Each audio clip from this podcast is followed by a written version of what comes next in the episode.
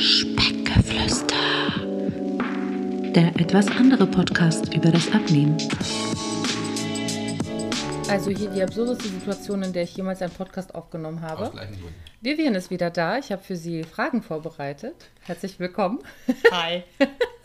Mein Mann hat sich hier mit Trauben hingesetzt und beschlossen, dass er jetzt nebenbei Trauben nascht und uns zuhört und einfach äh, nicht Teil des Podcasts ist, aber hier guckt, als wäre er zu so einem Live-Podcast eingeladen. Herzlich willkommen, Thomas. Du kannst gerne Zwischenfragen stellen. Er, er guckt mich so an nach dem Motto, ich stelle keine Fragen, ich will nichts damit zu tun haben. Aber du sitzt hier, dann sitzt halt hier. So. Beim letzten Mal, Vivian, hatten wir ja ein bisschen viel Wein getrunken und einfach mal so vor uns hingequatscht. Ja. Und ähm, das war dir dann im Endeffekt. Wir trinken wieder Wein, aber wir haben nur ein Glas eingeschenkt und uns gesagt, dass während der Folge auch nur dieses eine Glas leer werden soll. Mal gucken, wie sich das entwickelt und äh, wie deep die Themen werden. Aber du hast dann gesagt, vielleicht sollten wir uns beim nächsten Mal ein bisschen besser vorbereiten. Ja, richtig. Damit, damit du mehr sagst, als es kommt drauf an. Das Also- kann ich nicht versprechen, dass das nicht kommt. Also ich muss sagen, ich fand es sehr gehaltvoll und ich habe extrem viel dabei gelernt. Aber das ist natürlich deine, deine professionelle Sicht der Dinge, dass du das vielleicht auch strukturierter kannst. Deswegen versuchen wir das jetzt strukturierter. No pressure. Genau. Naja, nur, pro- ich meine, ich habe ja jetzt strukturiert mir jetzt Fragen aufgeschrieben. Ich habe erstens die Follower gefragt, ähm, ob jemand schon mal über so eine Therapie nachgedacht hat. Und das haben, fand ich krass, 62 Prozent gesagt, dass sie darüber nachgedacht haben. Und das haben nicht so wenige mitgemacht. Also das war schon krass. Ähm, und 22 Prozent machen schon eine. Fand ich auch ziemlich cool.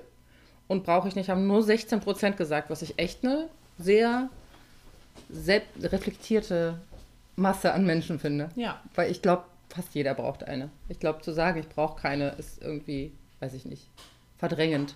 Ich kann mir super schlecht vorstellen, obwohl 16 Prozent könnte schon sein. Also wenn man das jetzt im Querschnitt der Bevölkerung, 16 Prozent brauchen keine Therapie, könnte man das sagen. Ist vielleicht auch so eine Mischung, also oder so die Frage, ob man eine braucht oder ob es einem gut tun würde, ne? Also ob ich jetzt im klassischen Sinne pathologisch irgendwie eine Diagnose habe oder ob es mir wahrscheinlich gut tun würde, Ja. eine zu machen. Ja. Also gut tun würde es wahrscheinlich den meisten, aber es gibt sicherlich auch einfach nur glückliche Menschen, die nichts haben und denen es gut geht. So. Dann habe ich gefragt, was fällt dir zur Therapie ein? Ähm, und dann kam, sich emotional nackig machen ist anstrengend und unbequem. Was würdest du dazu sagen? Ist so, ne? Unterschreibe ich. So. Ja. ähm, ja, es ist auf jeden Fall anstrengend. Also ähm, niemand guckt ja irgendwie super gern dahin, wo es weh tut. Hm. Und das äh, erfordert auf jeden Fall Mut und ähm, Kraft. Hm. Und ja, genau, also von daher passt es, glaube ich, ganz gut. Um, einer hat geschrieben, für mich ist Therapie ein Lebensretter. Das ist schön. Das ist wirklich schön und ich glaube, mit Sicherheit gibt es da nicht wenige Menschen, die in Therapie sind, für die das ein Lebensretter ist. Und fremde Menschen schauen mir in meine Seele, war auch eine Aussage. Dabei denke ich mir, so eine Therapeutin oder ein Therapeut ist in einer relativ kurzer Zeit kein fremder Mensch mehr wahrscheinlich. Jein, also ich meine, es bleibt natürlich ein fremder Mensch, weil man den ja nicht kennenlernt im Sinne von, ich weiß nichts über den, also nichts Persönliches, also es ist Mhm. jetzt kein Freund oder so. Ähm, und manchmal ist das ja auch hilfreich, dass das jeden Außenstehender ist, ne? Und nicht jemand, wo ich irgendwie ja, Verbindung zu habe oder also gerade eben dieser Unterschied zu einer Freundschaft, wo ich vielleicht auch denke, da ist jemand, der das nicht aushalten kann oder ne, ich bin zu viel oder das erwartet irgendwie eine Gegenleistung. Und dafür ist es ja vielleicht gar nicht schlecht, wenn es eine außenstehende Person ist, die irgendwie nicht involviert ist, emotional. Hm. Ich habe, glaube ich, die große Herausforderung bei Freundschaften, dass ich super oft dann denke, dass ich zu viel Raum einnehme im Gespräch, Mhm. wenn es dann um mich geht. Ja. Und dann eher dazu neige, eher viele Fragen zu stellen und nicht zu viel Raum dafür zu geben, was ich, also obwohl ich natürlich Freunde habe, mit denen ich über meine Probleme rede, aber trotzdem, wenn ich dann viel über mich geredet habe und dann nach Hause fahre, denke ich mir so, oh, fuck, habe ich jetzt overshared, weil es jetzt irgendwie scheiße für die andere Person und ich habe zu wenig Raum für deren Probleme gelassen, weil manchmal gibt es ja so Abende, wo mal der eine, weil der andere mehr Raum einnimmt. Und ich versuche dann immer herauszufinden, oh, war ich jetzt zu viel, weil ich jetzt war zu viel Raum für mich und meine Dinge haben die anderen jetzt zu wenig über sich reden können und so. Und dann stimmt schon, das, das Problem hat man dann bei jemandem, zu dem man geht, um darüber zu sprechen, dann überhaupt ja. nicht, was ja dann wirklich ein großer Vorteil ist. Und dann habe ich, ähm, hab ich tatsächlich ähm, gefragt, was man eine Therapeutin fragen wollen würde und habe jetzt einen Mix aus Fragen, die grundsätzlich häufig gestellt werden und ähm, eine sehr direkte Frage, die von der Followerin kam. Wie schaffe ich meine Sorgen nicht aufzuessen? Und dann dachte ich mir so, ja Mann, das frage ich mich auch. So, und jetzt bitte den Heiligen Gral. Ja. Die Frage, vor der du am meisten Angst hattest wahrscheinlich. Genau. Es kommt drauf genau. an. Es kommt drauf an, ja. genau. Ähm, ja, das ist natürlich, natürlich eine super komplexe Frage, weil mhm. wenn es dafür einen einfachen Weg gäbe, ähm, wären wir den alle schon gegangen. Mhm. Und, die ähm, einen äh, ihre Sorgen gar nicht zu essen und die anderen sie aufzuessen. Ne? Genau, mhm. ja. Und ähm, ich glaube, wie immer ist der Ansatz ja irgendwie auf verschiedenen Ebenen. Also erstmal ähm, geht es sicherlich immer irgendwie darum zu schauen, okay, was, was sind denn überhaupt die Sorgen, was ist denn irgendwie überhaupt gerade los, wo kommt das denn her? Ähm, um dann parallel so ein bisschen zu gucken, okay, was habe ich irgendwie in meinem Leben für Coping-Strategien entwickelt und ist halt irgendwie erst eine davon. Und äh, warum mache ich das, äh, wann mache ich das, ähm, ne, was, was heißt denn überhaupt Sorgen, ist das irgendein bestimmtes Gefühl, was dahinter steckt, gibt es bestimmte Situationen, wo ich das tue. Ähm, also da geht es ja immer erstmal ganz viel um, um Analyse und um Verstehen. Und ähm, letzten Endes ist in der Therapie halt irgendwie am Ende immer alles logisch und bei solchen Fragen geht es immer erstmal darum, so Puzzleteile zu sammeln und zu verstehen, warum das überhaupt so ist, bevor ich irgendwie anfangen kann, irgendwas zu lösen. Das heißt, erstmal definiere ich, was definiere ich überhaupt und also was verstehe ich unter Sorgen und dann gucke ich, wann, also was genau mache ich denn damit und wann mache ich das, ne? Also so ja. oder wie fühle ich mich dabei. Ich glaube, ich habe mal den Tipp bekommen ähm, oder gelesen, weiß ich, ich glaube bekommen, was Essen und Sorgen mit Essen angeht, wirklich erstmal ein paar Tage lang genau aufzuschreiben, wie man sich fühlt, wenn man bestimmte Sachen isst oder wie man sich fühlt grundsätzlich beim Essen. Also ne, Frühstück, Mittag, Abend, Snacks, was auch immer. Ja. Dann immer dazu aufzuschreiben, warum habe ich das gerade gegessen? Hatte ich Hunger? War ich frustriert? Wie auch immer. Und dass man dann selbst für sich, weil sonst analysiert man sich ja nicht so von wegen, warum esse ich das jetzt gerade, sondern dann kann man nach einer Woche gucken, was habe ich denn da gegessen und warum habe ich das gegessen? Und dann hat man dann vielleicht ein bisschen mehr auch vor Augen, okay, was sind denn so die typischen Trigger, warum ich esse? Ja, ähm, so, also, jetzt mal strukturiert so zu dem, was die meisten wissen wollen. Was ich wirklich auch selbst sehr spannend finde, kann man selbst feststellen, ob man eine Essstörung hat und wie stellt man das fest? Also gibt es da irgendwie so ein ABC, ein kleines, keine Ahnung, kleines Mini-Quiz, was man mit sich selbst machen kann, um das herauszufinden?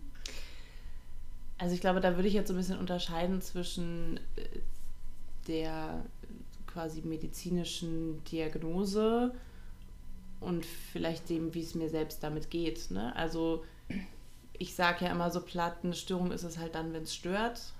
das ist so. richtig. Und ein gutes Pi mal Daumen regeln. Okay. Das heißt, wenn ich irgendwie darunter leide, ja. dann ist das für mich erstmal schon Grund zu sagen, okay, das hat irgendwie einen Störungscharakter. Und natürlich würde jetzt jeder, jede Therapeut, Therapeutin irgendwie natürlich nach dem Katalog irgendwie schauen, sind da bestimmte Symptome erfüllt und Kriterien erfüllt, ja oder nein. Da geht es ja bei Essstörungen ganz viel vor allem um das Thema so Kontrollverlust. Ähm, da geht es dann um Mengen und also um alles Mögliche. Sag mal drei von dieser Liste, die du abhaken würdest. Drei von dieser Liste. Also Kontrollverlust ist ganz wichtig. Dann geht es ja tatsächlich darum, dass, ähm, also wenn wir jetzt über, über zum Beispiel so Binge-Eating, also übermäßiges Essen mhm. sprechen, mhm.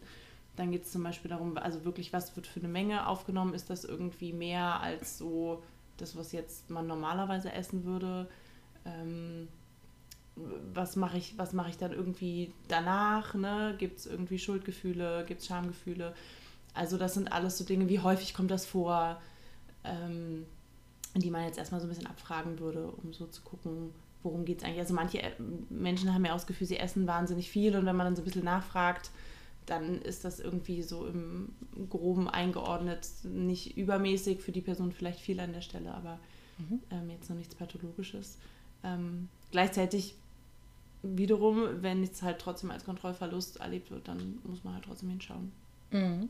Das finde ich eigentlich wirklich einen echt sehr sympathischen Ansatz zu sagen, ne, Störung ist es, wenn es stört. Das finde ich richtig gut, weil egal wer dann mal am Ende sagt, nee, du hast nichts, kannst du ja sagen, ja, aber ich fühle mich so, als hätte ich was, also was soll ich tun? Wie, also ja. wie höre hör ich auf, mich so zu fühlen, dass es mich stört? Das ja. ist ja auch vielleicht dann das andere Extrem, ne? Dass man irgendwie denkt, dass man zu viel isst und man isst gar nicht zu viel, dann ist es ja auch vielleicht eine, eine Essstörung in die andere Richtung.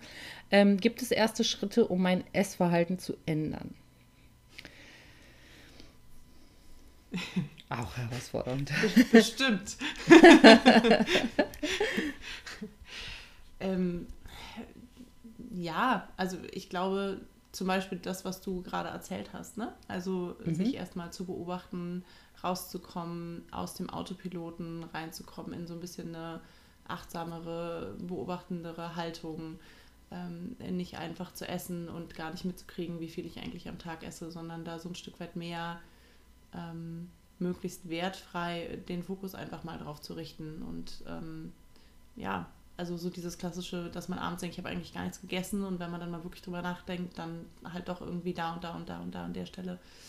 Ähm, das ist, glaube ich, schon erstmal wichtig, sich da irgendwie so bewusst zu machen, wie man, wie man überhaupt tickt. Ja, ja, also von daher, das, was du berichtet hast, finde ich zum Beispiel einen total schönen ersten Schritt. Sehr gut. Also aufschreiben, wertfrei, sowohl die Gefühle als auch die Mengen und, und Art quasi des Essens. Ähm, Würde ich jetzt übrigens auch nicht zu lange machen. Ne? Also ja. es ist ja auch dieses in Anführungsstrichen krankhafte sich mit dem Essen beschäftigen. Das ist halt immer dann irgendwie so ein, äh, so ein Balanceakt, so ein bisschen zu gucken, dass das dann nicht irgendwie dann noch so sehr mit mit reinspielt. Ne? Aber ähm, als ersten Schritt ist es auf jeden Fall gut. Also hier ist auch eine Frage, wie kann in der Therapie mir helfen, meine Beziehung zu Essen zu verstehen und zu verbessern. Auch das ist wahrscheinlich dann der erste Schritt, quasi in irgendeiner Form einen Fokus drauf zu haben und zu, überhaupt zu verstehen, warum man isst und, und was man dann dementsprechend auch isst. Ähm, also doppelte Frage quasi, wie lange dauert es in der Regel, bis man Fortschritte hat und was kann man denn genau verbessern? Also welche, ich bin mir sicher, da gibt es verschiedene Dinge, die eine Therapie verbessern kann, aber vielleicht kannst du ein paar nennen. Also was, was verbessert sich durch eine Therapie mit der Beziehung zu Essen und in der Regel, so aus deiner Erfahrung, wie lange dauert es, bis Leute wirklich dir sagen, hey, mir geht es langsam besser? Ich sage jetzt nicht, es kommt drauf an. ähm, also was kann sich verbessern? Also ich glaube, zum einen ist es ja immer erstmal total wichtig, dass man irgendwie versteht, was los ist. Dass ich irgendwie verstehe, welche Bedeutung hat Essen für mich, wie hat sich diese Bedeutung vielleicht verändert, wie hat das sich entwickelt, was wurde mir vielleicht auch vorgelebt, ähm, wofür habe ich es eingesetzt, ist das irgendwie ein Mechanismus, den ich schon früh eingesetzt habe, gibt es noch andere ähnliche Strukturen, was irgendwie eine Sucht oder was auch immer angeht. Also erstmal so ein bisschen überhaupt zu verstehen, okay, wie ticke ich denn? Und ähm, in dem Rahmen natürlich auch sowas wie Glaubenssätze, ähm, Annahmen über mich, dann sind wir ganz schnell bei so Selbstwert, ähm, Körperbild. Also das spielt, glaube ich, relativ schnell relativ viel mit rein, was man gar nicht trennen kann. Also ähm, ja, von daher glaube ich, also das wären, das sind immer so die naheliegendsten Dinge, die da irgendwie dann äh, Thema werden. Ähm, manchmal geht es dann natürlich auch noch um sowas wie so Thema Grundbedürfnisse, Anerkennung, äh, Bindung, auch da, ne? Was habe ich irgendwie gelernt? Körperbild in Beziehung mhm. zu anderen. Ähm, genau, also da ist es relativ individuell, aber das sind sicherlich irgendwie wiederkehrende Themen. Mhm. Ähm, die, eine der nächsten Fragen war, äh, wie gehe ich mit Rückschlägen um? Und ich glaube, da ist äh, sehr, ne, ne, ein sehr großes Thema die Glaubenssätze. Kennst du diese blonde, kleine, etwas runde Therapeutin und Professorin, die vor bestimmt so zehn Jahren oder so ist die gestorben, die ist Natürlich hast du keinen TikTok, jetzt frage ich dich nach einer TikTok-Professorin.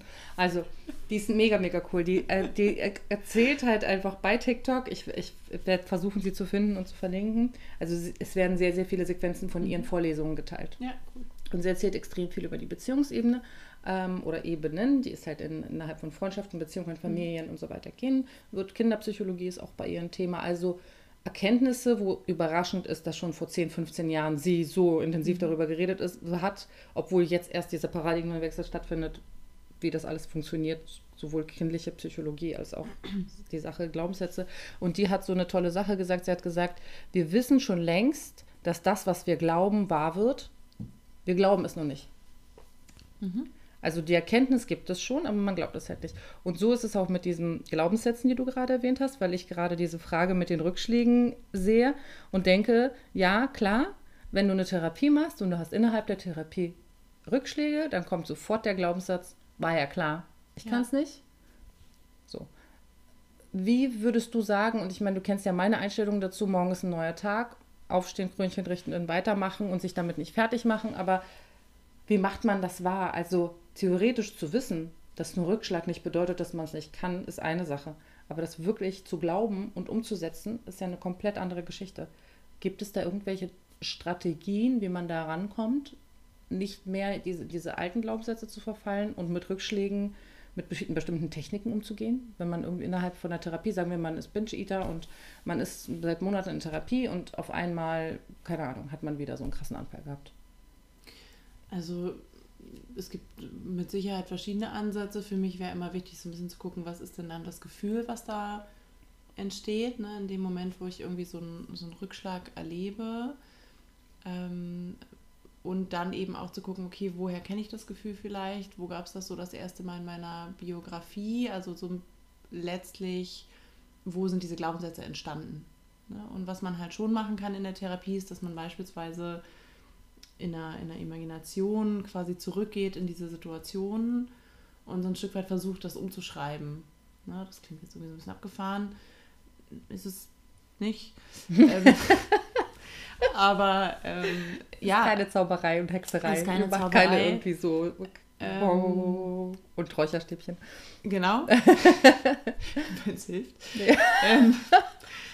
Aber genau, also wir gehen quasi zurück an den, an den Ursprung der Glaubenssätze ne? und gucken mhm. halt, okay, was, was hätte ich denn in dem Moment eigentlich gebraucht, mhm. ne? damit, ich, damit es sich anders hätte entwickeln können. Hast du ein Beispiel?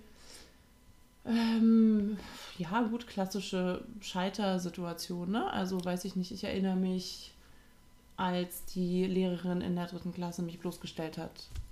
So. Und alle gelacht haben. So, und was hätte ich denn eigentlich vielleicht gebraucht, ne? Oder, mhm. und die hat dann am besten noch gesagt, du wirst es eh nie lernen oder so. Mhm. Und dann halt so zu gucken, okay, was hätte ich denn eigentlich gebraucht? Wahrscheinlich jemand, der irgendwie an meiner Seite steht, der sagt, du bist okay, so wie du bist. Das ist nicht schlimm, das kann passieren, morgen ist ein neuer Tag.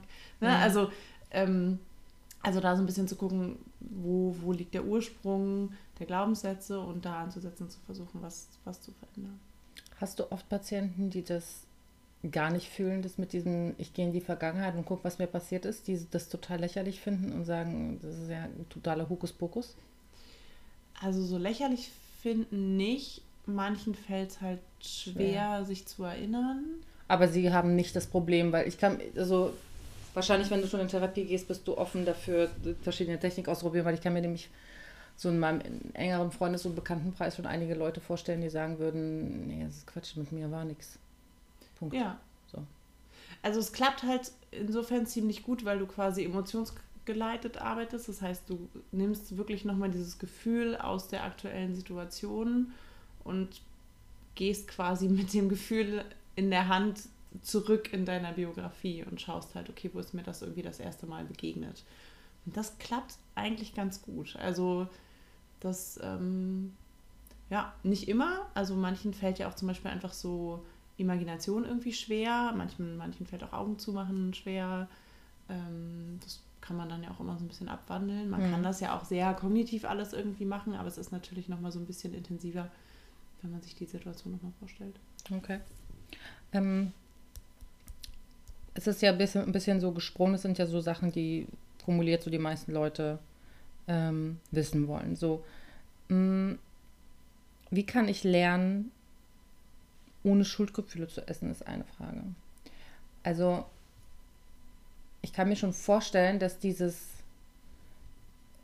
das Bewusstsein, dass man isst, obwohl man eigentlich bewusst gar nicht essen möchte, ne, sondern irgendwas kompensiert und man hat dann keine Kontrolle mehr darüber, dazu führt, dass man Schuldgefühle hat, dass man das getan hat, weil eigentlich möchte man das ja strukturiert gesehen nicht machen, weil mhm. das ist nicht gesund oder ist zu viele Kalorien oder was auch immer Menschen sich dann in diesem Rahmen ihres eigentlichen Planes überlegen.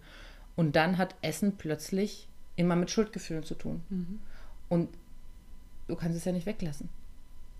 Wie kann man denn üben, diese Schuldgefühle von dem Essen loszulösen? Muss man dann zu Ende therapiert sein oder kann man das schon in der Therapie irgendwie lernen? Also im Idealfall schon. ähm, also erstmal finde ich ja immer die Frage, wieso ist irgendwie Schuld eigentlich ein schlimmes Gefühl?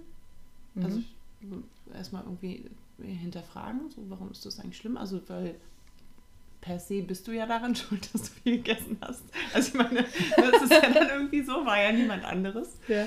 Ähm, und dann finde ich halt irgendwie, also gerade wenn es dann wirklich um so Essanfälle geht, dann machen wir ja zum Beispiel oft so relativ, also zumindest in der Verhaltenstherapie, so klassische Verhaltensanalysen. Das heißt, wir gucken uns die Situation an, wir gucken uns an, welche Faktoren haben da eine Rolle gespielt, ähm, was bringe ich auch mit an irgendwie Biografie, an ähm, allem, was irgendwie dazugehört. Wie habe ich dann reagiert? Was war die Konsequenz? Und so weiter. Das heißt, wir gucken uns das relativ genau an, wie irgendwie die Situation entstanden ist. Und das finde ich schon immer total hilfreich, weil ich finde schon in dem Moment, wo ich irgendwie verstehe, okay, es ging mir nicht gut, dann kommt da die und die und die Lernerfahrung aus meiner Biografie dazu. Okay, fühlt sich fast so an, als hätte ich gar nicht mehr anders reagieren können in dem Moment, weil ich einfach keine anderen Werkzeuge hatte. Also habe ich gegessen, hat ja dann auch erstmal kurzfristig funktioniert und dazu geführt, dass es mir irgendwie besser ging. Es ist ja so, also sonst würde man es ja nicht machen. Mhm. Das führt ja erstmal zum Anspannungsabbau mhm. kurzfristig. Ähm, was ja das ist, wie wir Menschen halt irgendwie ticken. Sind ja immer irgendwie darauf bedacht, dass es uns schnell, kurzfristig, kurzfristig irgendwie besser geht. Ja. Und äh, gerade Psychotherapie besteht ja zu einem Großteil irgendwie daraus, quasi kurzfristig unangenehm zu erleben, um halt mittel- bis langfristig sich besser zu fühlen. Und ähm, was ich dann immer noch total wichtig finde und was finde ich immer der allerwichtigste Teil der Analyse ist, gerade bei zum Beispiel Essanfällen, ähm, ist immer die Frage, das frage ich dann immer die Patienten, sage ich immer, okay, und ähm, jetzt müssen wir noch über die Wiedergutmachung sprechen. Also, Wiedergutmachung. Ich so, naja, wie können Sie das denn ja sich selbst gegenüber wieder gut machen? Können Sie sich irgendwie was Gutes tun? Dann so, ja, aber ich habe doch voll verkackt, ich habe doch irgendwie mhm. viel gegessen. Und dann sage ich halt immer, naja, aber wem haben Sie denn damit geschadet? Sie haben mir selbst, so richtig. Und deswegen ist es wichtig, eine Wiedergutmachung ähm, einzuführen. Und das finde ich immer schon irgendwie so einen ganz schönen Link zu so einem positiveren Bild dazu und da so ein bisschen zumindest anfänglich die Ecke irgendwie rauszukriegen. Ne? Und mhm. ähm, weg von äh, überall weg von diesem Thema Essen und es immer zu bewerten und irgendwie zu verteufeln oder auch nicht, sondern ähm, so ein bisschen mehr wieder bei sich zu landen. Ist das dann so, dass du sagen würdest, dass die Patientinnen und Patienten, die eine Essstörung haben, kommt es oft aus so einem, aus so einer, aus so einer Diätecke, dass sie sich immer wieder irgendwie versuchen zu verbieten, zu verbieten, zu verbieten und immer wieder da landen, dass sie zu viel essen? Oder würdest du sagen, da ist gar kein so großer Link, sondern Essverhalten, also muss gar nicht damit zu tun haben, dass man sich irgendwie da rein diätet hat? Nee, gar nicht. Also muss nicht damit zu tun haben. Ich glaube, das äh, kommt irgendwie aus allen Ecken ja, das ist nämlich das Gefühl, dass ich finde, es, das, das Gefühl wird ein bisschen gemalt oder so die, mhm. dieses, dieses Szenario wird ein bisschen mhm. gemalt, finde ich, so in den Medien. Oder nicht in den Medien, sondern in den Medien, die ich konsumiere zu dem Thema. Wird immer das Gefühl gemalt, du hast dich kaputt diätet und jetzt ja. bist du da, wo du bist. Ja. So. Und jetzt gibt es keinen anderen Weg, als dich endlich mit dir auseinanderzusetzen, dein inneres Kind zu heilen und so. Ich, ich würde es gar nicht negativ bewerten. Bin ganz, ganz sicher, dass mein inneres Kind da was gebrauchen kann. Aber ich sage nur, da wird das Bild gemalt, dass wirklich quasi nur dieses Diäten dafür verantwortlich ist, dass man nicht abnehmen kann. Und nicht 500 andere Ursachen, die es halt, glaube ich, hat. So. Aber gut, das von dir zu hören, weil meine Annahmen darüber basieren ja nur auf dem, was ich so ein bisschen konsumiert habe. Ich habe das ja nie gelernt. Ähm, Es ist ja eher ein Symptom. Also das Diäten ist ja auch eher ein Symptom als jetzt irgendwie das Problem, finde ich. Also es ist Mhm. irgendwie Teil des Problems, weil es eins der Symptome ist und dann muss man da halt hinschauen. Aber trotzdem machen ja nicht alle Menschen Diäten, die irgendwie zu viel essen oder eine Ja. Essstörung haben oder irgendwie so ein also Fressattacken oder sowas haben. Also Ja. Und was ich ganz lustig finde, äh, ist, dass eine der Fragen ist, wie kann ich mich motivieren, gesünder zu essen und mich mehr zu bewegen? Und dann denke ich mir so, Motivation ist ja auch so ein sehr kompliziertes, komplexes äh, Etwas, glaube ich. Ähm, und zweitens ist es ja auch oft so, dass wenn man psychisch mit Dingen zu tun hat, die man nicht verarbeitet hat und die so schwer wiegen, man einfach weniger Lust hat, sich zu bewegen und so. Und am Ende, wenn ich das jetzt mal so küchenpsychologisch aus dem, was du, was du mir bisher immer erzählt hast oder gesagt hast, worüber wir geredet haben, nehme, dann ist ja eigentlich so der Heilungsweg der Psyche, der, der dazu führt, dass man mehr Lust bekommt, sich zu bewegen, glaube ich. So habe ich das so ein bisschen mir zusammengereimt, aber was würdest du denn dazu genau sagen? Also ich glaube, erstmal ist neue Routinen etablieren immer schwer. So, Punkt. Und wenn ich auch noch jemand bin, der damit vielleicht noch nie so Berührungspunkte hatte, weil ich halt mich noch nie, weil Sport noch nie Teil meines Lebens war, weil gesunde Ernährung noch nie Teil meines Lebens war, dann ist es halt umso schwerer, ne? Und es erfordert ja irgendwie unheimlich viel Energie und Kraft, die man ja meistens in, an dem Punkt gar nicht hat. Ja. So. Und ähm, also das finde ich immer erstmal irgendwie total wichtig. Das ist nicht einfach. Also es ist nicht, dann mach halt einfach mal Sport, sondern das ist super schwer. Also ich meine, ne, jeder von uns hat sich schon mal vorgenommen, irgendwie gesünder zu essen und mehr Sport zu machen. Und bei den meisten hat es nicht geklappt. Sieht man jeden Januar irgendwie im Fitnessstudio. Es Ja. ist dann halt drei Wochen voll und dann nimmt es halt auch wieder ab. So.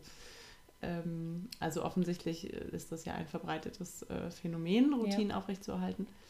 Und ähm, von daher finde ich halt immer wichtig, da realistisch zu sein, wohlwollend mit sich zu sein, kleine Ziele zu setzen ähm, und dann tatsächlich auch, wenn man dann zum Beispiel in der Therapie würde man schauen, wenn ich mir vorgenommen habe, ich gehe irgendwie zweimal zum Sport und das hat halt einmal nicht geklappt, dann würden wir uns zum Beispiel auch angucken, okay, was war denn los? Ne? Also nicht im Sinne von so erhobener Zeigefinger, sondern okay, dann lass uns doch mal gucken, was da irgendwie in deinem Kopf vorgegangen ist, was da irgendwie auch körperlich los war und ähm, wie war die Situation. Und da wirklich mal genau hinzuschauen, weil das natürlich auch sein kann, dass auch da sich zum Beispiel wieder Glaubenssätze verstecken. Ne? Also Mhm. eben auch sowas wie, ach naja, das bringt doch eh nichts. Oder ne, das, mir hat ja noch nie irgendwas geholfen. Oder ach, das schaffe ich sowieso wieder nicht. Ähm, war ja klar. Also, dass man auch da wieder sehr genau hinschaut, okay, was, ähm, was ist denn das, was mich in dem Moment wirklich zurückgehalten hat? Zum Beispiel, weiß ich nicht, eine Runde spazieren zu gehen oder ins Fitnessstudio zu gehen oder was auch immer. Diese Glaubenssätze, ne, die verfolgen uns. Die verfolgen uns. Wie würdest du. Heute. Ich glaube, im letzten Mal haben wir auch über, kurz über Glaubenssätze gesprochen. Und ich meine, die verfolgen mich auch, weil das ja, das ist ja dieser, dieses, wir glauben, also wir, wir, es passiert, was wir glauben, oder wir tun, was wir glauben, was passieren wird. So, wir automatisch fokussieren uns darauf, das so unterbewusst so zu drehen, dass es passiert, was wir glauben. Und ähm, offensichtlich habe ich ja auch Glaubenssätze, die dazu führen, dass ich immer wieder da lande, was ich glaube, dass ich es nicht schaffe, dahin zu kommen, wo ich sein möchte. Und ähm, die Frage ist, hast, hab, gibt es irgendwas, also es gibt ja immer so diesen Ansatz zu sagen, okay, schreib dir alle deine Glaubenssätze auf und formuliere sie um. Weiß ich, ich habe mir bisher jetzt noch nicht so viel gebracht. Jetzt ist die Frage, wie gehst du da mit deinem Patienten um, wenn du jetzt weißt, jemand hat den Glaubenssatz, funktioniert sowieso nicht, schaffe ich eh nicht und plus äh, bringt eh nichts. So. Was machst du mit denen? Also erstmal würde ich sagen, total gut, das schon mal zu wissen. Da bin ich ja schon mal einen ganzen Schritt weiter. Die muss man eigentlich erstmal suchen, ne? Die Diese muss man eigentlich erstmal suchen. Ähm, und tatsächlich fand ich also auch in der Ausbildung diesen Ansatz von so Glaubenssätze umzuformulieren irgendwie immer schräg. Also auch für mich selbst. Ich habe gedacht, ja gut, das kann ich mir jetzt einreden, aber das ist ja irgendwie, also macht es ja irgendwie jetzt auch nicht Glaube ich besser, davon ne? jetzt auch nicht mehr. Ja, also, Ja. hm. und ähm, für mich ist irgendwie eher dieser, dieser Achtsamkeitsansatz nachvollziehbar. Also eher sowas von, okay, ich merke in der Situation, das ist das, was ich jetzt denke. Und ich kann jetzt aber entscheiden, ob ich dem Glauben schenke und ob ich vor allem dem Handlungsimpuls nachgebe. Mhm. Also ich, ich merke jetzt in der Situation, ähm, auch wenn wir jetzt nochmal beim Scheitern sind, ne, es kommt dieser Gedanke, war ja klar, dass ich das nicht schaffe, weil ich bin ja irgendwie eh ein Versager. So. Und im Idealfall kann ich dann irgendwie das in dem Moment mitbekommen. Also ich kann irgendwie diesen Schritt zurück machen und sagen, ah, okay, jetzt denke ich das, okay, interessant. Ähm, und dann habe ich aber auf einmal die Wahl. Also ich bin nicht mehr der Gedanke, sondern ich habe halt den Gedanken. Mhm. Und das ist irgendwie dieser Unterschied, der mich wieder handlungsfähig macht. Und das ist ja das Wichtigste. Ne? Wir haben am Anfang über Kontrollverlust gesprochen. Mhm. Es geht wieder um Handlungsfähigkeit, es geht um nicht mehr Autopilot. Und dabei ähm, kann das halt total helfen, dass ich, ähm, dass ich diesen Schritt zurück machen kann und genau diese Erkenntnis von, ich bin nicht der Gedanke, sondern ich habe den jetzt halt gerade so. Und ähm, tatsächlich auch das zu denken kann manchmal helfen. Also ne, in dem Moment, wo ich irgendwie denke, ah, ich bin ja eh eine Versagerin, mal zu sagen, ah, ich habe jetzt gerade den Gedanken, ich bin eine Versagerin. Aber ich muss wirklich sagen, dass ich habe ja auch sämtliche Medien zu Binge-Eating und äh, so, keine Ahnung, ist nicht deine Probleme und sonst was, was auch immer und Bücher konsumiert. Und trotzdem, wenn ich davor bin, etwas zu essen aus Stress und ich weiß das und ich mache Stopp und ich sage, du isst das jetzt aus Stress, es hilft mir nicht. Ja, Der Impuls ja. zu, zu essen aus Stress, also, und ich bin kein Binge-Eater, also ich esse jetzt nicht Unmengen, bis mir schlecht ist oder so, aber ich esse trotzdem gewisse Dinge sehr bewusst, weil ich weiß, das ist, es ist wie jemand geht eine rauchen. So, das Mhm. ist wirklich dieses, okay, ich brauche jetzt diese, diesen Schokoriegel oder auch drei oder was auch immer oder danach noch Nüsse, um dieses Gefühl von Stress irgendwie zu kompensieren. Und mir ist das bewusst, ich mache das nicht auf Autopilot. Ich mache das Ja. wirklich mit kurzen Pausen von Scheiße, du isst wieder aus Stress. Okay, gibt es eine Alternative? Nee, gibt es gerade nicht. Hm, weiter. So. Aber das finde ich zum Beispiel fein. Also, weil dann triffst du halt eine bewusste Entscheidung. Ne? Ja, aber das hilft mir ja nicht weiter, dass ich da Das eine bewusste Entscheidung treffe. ja, aber also ich glaube schon, dass ähm, wenn ich wirklich zum Beispiel ein Binge-Eating habe oder so, ähm, dass es schon was ändert. Also dass es schon diesem Kontrollverlust entgegenwirkt. Also, weil wenn ich in dem Moment bewusst entscheide, okay, ich habe jetzt total viel Stress und ich merke, ich habe jetzt gerade eigentlich, keine Ahnung, ne? Also ich habe jetzt gerade keine andere Möglichkeit, ich habe gleich wieder ein Meeting. So, ich kann jetzt auch nicht nochmal schnell im Block laufen und weiß ich nicht, kalt duschen. So. Mhm. ähm, sondern, okay, ich, ich, hier liegt jetzt der Schokoriegel, ich kann so nicht ins Meeting gehen, dann entscheide ich mich jetzt, so, ich esse jetzt diesen Schokoriegel oder auch drei, ist ja wurscht, aber dann kann ich irgendwie ins Meeting gehen und ich kann jetzt gerade meinen Stress reduzieren, dann finde ich das super, weil es eine bewusste Entscheidung ist, weil es nicht im Autopilot passiert ist.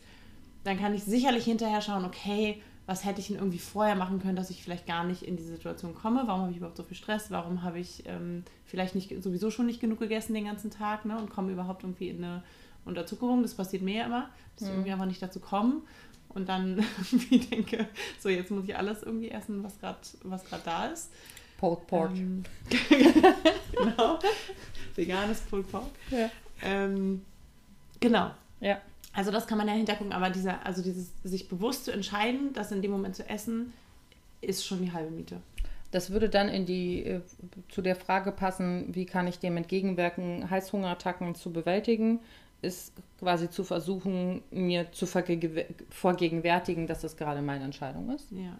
Und dann hatten wir, glaube ich, beim letzten Mal darüber gesprochen, dass man, ähm, hab, ich weiß nicht, ob ich mir das richtig gemerkt habe, dass man sich, das hast du ja gerade im halben Satz schon erwähnt, was könnte ich beim nächsten Mal tun, damit ich erstens nicht so weit komme, dass ich in dieser Situation bin. Da sind wir bei der Frage von vorher, ähm, meine Sorgen essen. Wie gehe ich denn meine Sorgen mal an, dass ich die gar nicht erst so doll habe, dass ich sie essen müsste, vielleicht sogar, wenn wir bei dem Punkt sind.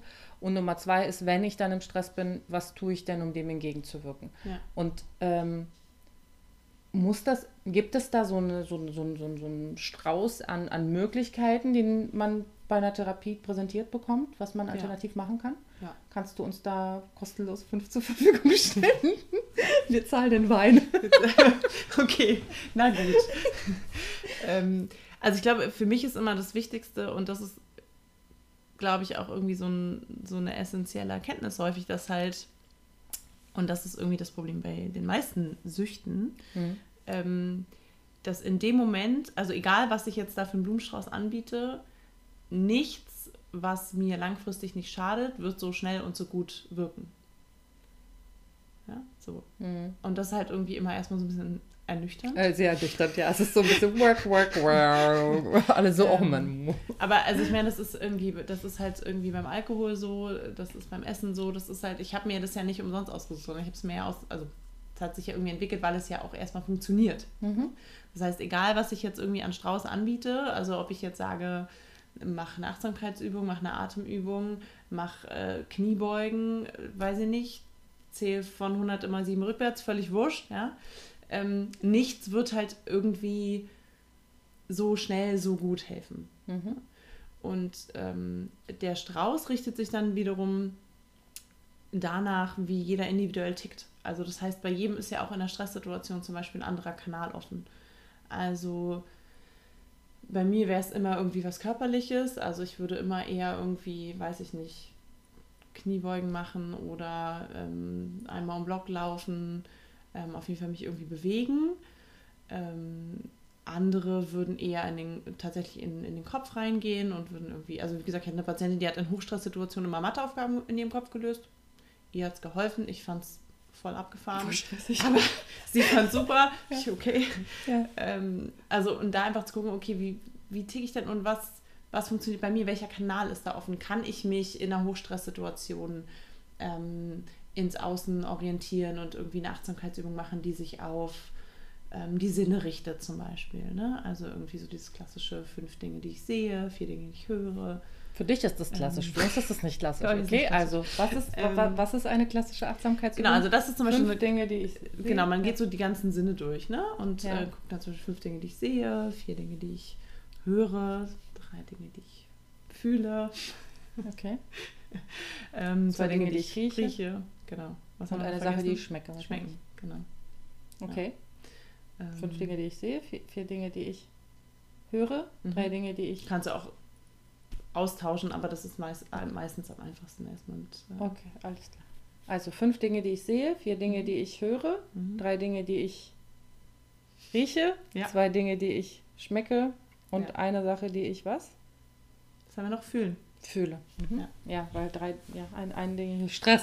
Stress wurde aus. Nein, nein, Ja. schon äh, haptisch.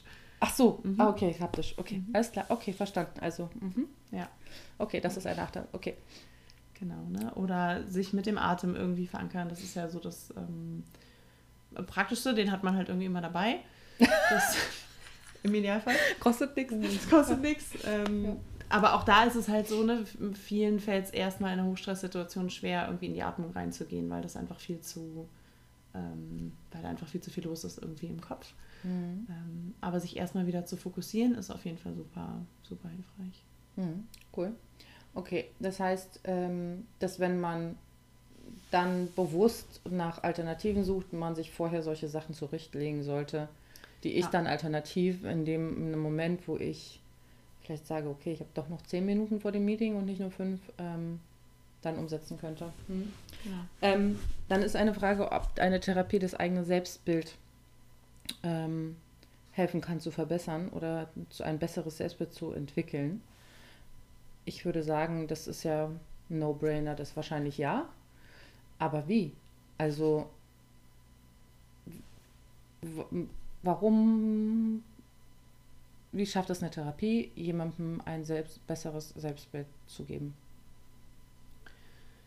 Naja, gut, im Idealfall schafft es ja sozusagen der Patient oder die Patientin äh, selbst, sich das so ein Stück weit zu erarbeiten. Ähm, Hört sich alles sehr nach Arbeit an. hört sich alles, ja. Unbequem, wie, da kommen, sind wir wieder beim Anfang, es ist Unbequem, unbequem, anstrengend. Oh. ja. Ja, alles, was wirkt, hat Aber es lohnt sich. Ja. Oh, das ist auch ein Ja. guter Spruch. Alles, was wirkt, hat Nebenwirkung. Guter, gutes Zitat. Ja. Ähm, Ja, und also auch da, ne, Selbstbild, auch da geht es irgendwie um Verstehen. Auch da kommt, warum habe ich denn überhaupt ein schlechtes Selbstbild? Ähm, wo kommt es denn her? Was brauche ich denn, um das zu verändern? Ähm, welche Stimmen sind da noch in meinem Kopf? Ähm, Gibt es da irgendwie noch einen sehr starken inneren Kritiker? Und wenn ja, wo kommt der denn her? Und ähm, wo hat der vielleicht seine Daseinsberechtigung? Wo brauche ich den jetzt nicht mehr so? Wie kann ich da in Zukunft mit umgehen? Wie kann ich dem nicht mehr so viel Raum geben? Ähm, da gibt es dann nochmal die verschiedensten Ansätze und, und Techniken. Okay. Dann wird noch gefragt, ähm, hm, wie kann ich mit dem gesellschaftlichen Druck und der Stigmatisierung wegen meines Gewichts umgehen? Das ist richtig deep. Das ist natürlich auch sehr abhängig von der eigenen Persönlichkeit, ne? also wie man damit umgehen kann, Ja, ja. den eigenen Fähigkeiten. Ja, also das finde ich tatsächlich auch eine super schwere Frage, ne? Also weil wir natürlich letztlich das Außen ja nicht, nicht ändern können oder nur bedingt. Also Mhm. ich kann jetzt natürlich irgendwie gucken, in welchen Kreisen ich mich bewege, wie viel Social Media ich konsumiere ähm, und solche Geschichten. Ähm, aber ansonsten kann ich ja irgendwie immer nur bei mir anfangen und äh, gucken, dass ich vielleicht anfange, mich da an der Stelle ein bisschen wohlwollender und äh, liebevoller zu behandeln. Hm. Und aber es ist super schwer. man kann eigentlich nur daran arbeiten, selbst weniger Wert darauf zu legen, was andere denken oder wie das Bild gesellschaftlich ist, anstatt, ja gut, man kann irgendwie, weiß ich nicht, anfangen dagegen zu kämpfen und irgendwie Ja. gucken, dass man sich engagiert, klar, aber das wird ja jetzt nicht bedingt für den eigenen Lebensraum viel ändern, ne? Wobei ich auch da zum Beispiel immer hinterfragen würde, ähm, ist das vielleicht auch tatsächlich eine sehr subjektive Wahrnehmung? Also, ne, an welcher Stelle fühle ich mich denn bewertet oder stigmatisiert? Finde ich dann irgendwie auch immer noch ganz interessant. Also, wo kommt das denn wirklich vor und ist das vielleicht nicht auch irgendwie Teil des Problems, dass ich das die ganze Zeit fühle, weil ich mich eh die ganze Zeit abgewertet fühle von Mhm. anderen? Ne? Ja. Hängt das überhaupt eigentlich mit meinem Gewicht zusammen? Ähm, also, da würde ich dann tatsächlich auch einfach nochmal gucken. Auch Ähm, spannend, dass es vielleicht gar nicht so oft so ist, wie man das eigentlich glaubt. Genau, ne? also wie real, also das ist ja auch oft der, der Gedanke, ne? Also ich, ich habe das Gefühl, ich komme in den Raum und alle gucken mich an, weil ich Mhm. irgendwie dick bin. Ja. So, und wenn man dann irgendwie, das ist immer das Schöne an der Klinik, da kann man dann die anderen mal fragen, was haben sie dann gerade gedacht, als Frau XY in den Raum gekommen ist. Und so, ah ja, die hat irgendwie heute eine coole Frisur oder so. Also Mhm. ne, da kommt ja so gut wie nie von jemandem, mein Gott, äh, die ist aber dick. So. Ähm, also auch da mal so ein bisschen äh, zurechtzurücken, was da irgendwie die Gedanken sind und eben auch zu merken, dass wir, ja, also dass nicht jeder Gedanke, der, den wir haben, irgendwie der Wahrheit entspricht. Mhm. Und ähm, ja, Glaub nicht alles, was du denkst. absolut. Ähm, dann war hier noch Frage an für angehörige Menschen mit Menschen mit Essstörungen. Also was gibt es da irgendwelche Tipps? Ich glaube, das ist wahrscheinlich wie bei den meisten Süch- Süchten, dass man selten was tun kann, bis die Person das selbst erkennt, oder? Oder es gibt es da irgendwie besonders etwas, was Menschen, wenn ich jetzt wüsste, meine Freundin hat eine Essstörung, wie kö- könnte ich damit umgehen? Könnte ich ihr irgendwie helfen? Oder ist es wirklich nur bedingt so, dass man jemandem helfen kann, der eine Essstörung hat, bis er es selbst erkannt hat oder selbst wirklich merkt, dass er ein Problem hat? Also letztlich bin ich immer irgendwie ein, ein Freund von Eigenverantwortung, auf jeden Fall. Ich finde aber auch immer, wenn eine Essstörung, und das kann ja durchaus so sein, sehr offensichtlich ist, Hm? dann ist es halt für mich auf dem Tisch. So, und dann muss ich auch nicht auf Eierschalen laufen. Also Ja, so, das ist halt, äh, aber vielleicht auch so ein bisschen mein persönliches Ding, dass ich aber dann was denke, würdest du okay, dann persönlich machen? Ähm, also wenn ich zum Beispiel jetzt wirklich das Gefühl habe, dass das irgendwie im Freundeskreis ein Thema ist, ist ja natürlich auch nochmal anders, weil ich irgendwie vielleicht nochmal aus, aus einem anderen Background komme. Ja. Ähm, ich würde zumindest schon mal ansprechen, dass ich mir Sorgen mache. So, das ist ja erstmal relativ, relativ frei. Ähm, man kann immer Unterstützung anbieten. Mhm. Die Entscheidung muss halt am Ende die Person selbst treffen. Ne? Und ähm, ich glaube, das ist manchmal gerade bei Essstörungen ein sehr langer Weg. Hm. Ähm, sich wirklich zu entscheiden, das irgendwie loszulassen und sich auf die, auf die Heilung zu fokussieren. Ja. Ja, durchaus. Ähm, wie sieht eine typische Therapiesitzung aus? Es gibt keine typische Therapiesitzung, oder? Aber jetzt, wenn ich, wenn ich ankomme und sage, hey, ich, äh, keine Ahnung, ich, mich stört mein Essverhalten. So, ich habe ein Problem mit meinem Essverhalten. Keine Ahnung. Ähm, ich bin übergewichtig, ich möchte das ändern und ähm, ich esse bei Stress oder ich weiß noch nicht mal, dass ich bei Stress esse. Ich sage einfach nur, ich habe Übergewicht und ich weiß nicht, was ich tun soll. Helfen Sie mir. Was würde, wie würde man daran gehen? Ähm, also klassischerweise geht es immer erstmal um genau das. Also, ne, was, was, was bringt, bringt die Person irgendwie zu einem, worum geht's, was sind die Symptome? Dann geht es irgendwie sicherlich, also in meinem Kopf ist dann immer schon mal so ein bisschen zu gucken, okay, was, in welche Richtung könnte das gehen, so diagnostisch, irgendwie vielleicht die ersten Arbeitshypothesen aufzustellen, was es für eine Diagnose sein könnte, dann vielleicht so ein bisschen nochmal spezifisch nachzufragen nach Symptomen. Ähm, dann geht es ganz viel um die Biografie, ähm, weil wir immer irgendwie verstehen wollen, wo es herkommt. Mhm. Ähm, und dann wird es mit der Zeit halt darum gehen, das alles miteinander zu verknüpfen ne? und die aktuellen Situationen ähm, zu verknüpfen mit dem, was ich irgendwie von früher weiß, mit dem, was ich vielleicht über meine Persönlichkeit gelernt habe. Und also, also eine klassische Therapiesitzung, da kommt es halt so ein bisschen darauf an, in, in welcher Phase man sich befindet. Ne? Also ich kann zum Beispiel sagen, zum Ende einer Therapie, wenn es gut läuft, dann kommen die Patienten zu mir und sagen, ja, passen Sie auf, mir geht es jetzt heute irgendwie so und so und ich hatte jetzt letzte Woche die und die Situation, dass mir das und das aufgefallen. Da habe ich gesagt, ah ja, das kenne ich ja schon von da und da und deswegen habe ich mich jetzt irgendwie anders verhalten oder das oder das so geregelt oder wie auch immer. Mhm. Ähm, also am Ende ist es meistens so, dass ich da sitze und eigentlich gar nichts mehr zuhöre. sage. und, und, dann ist das irgendwie gut gelaufen. So. Ja. Und, äh, und äh, anfänglich bin ich natürlich mehr diejenige, die genau diesen Prozess halt irgendwie anschiebt und mhm. ähm, das einfach gemeinsam zu lernen, dieses Verständnis aufzubauen. Am Ende hört es sich so an, wenn ich das jetzt komplett zusammenfassen würde, ist, dass es extrem viel darum geht, Dinge aus dem Unterbewusstsein ins Bewusstsein zu holen. Ne? Also zu verstehen. Also einfach zu verstehen. Also letztlich geht es darum, dass, ähm, dass jeder, jede ähm, Experte, Expertin für sich selbst wird. So. Mhm. Und ähm, das, ja, so diese ganzen Puzzleteile irgendwie zusammenzusuchen und das zusammenzupacken und ähm, einfach zu, ja, tatsächlich erstmal gemeinsam zu verstehen, wie eigentlich das Problem überhaupt entstanden ist, um dann auch gucken zu können, wie können wir, wie könnte, wie können Lösungssätze aussehen, Ansätze aussehen, ähm, wo können wir intervenieren, was, was braucht die Person jetzt. Und ähm, ja, genau, das ist dann mhm. wiederum halt sehr individuell. Und ähm, eine letzte Frage zu dem Therapie quasi so profimäßig an dich.